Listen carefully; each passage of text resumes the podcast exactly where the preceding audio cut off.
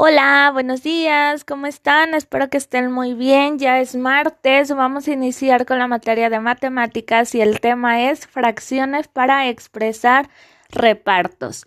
¿Qué quiere decir eso? Las fracciones se pueden emplear para expresar el número que resulta cuando se reparte un objeto entre varias personas de manera que a cada una le toque igual cantidad.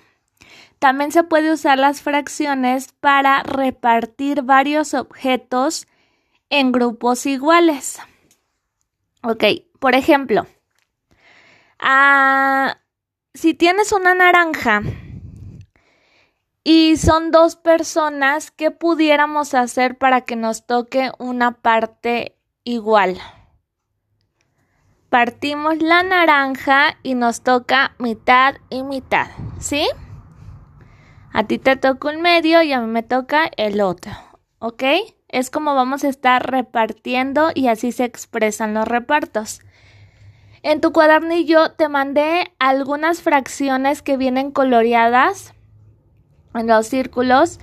Eso también tus papis te pueden ayudar con el material que tienes en casa a que los toques y tú a un lado los vas a escribir cuánto crees que sea. Por ejemplo, viene uno que es un medio. Es el número uno, después hacemos un guion y el número dos. Y eso quiere decir un medio.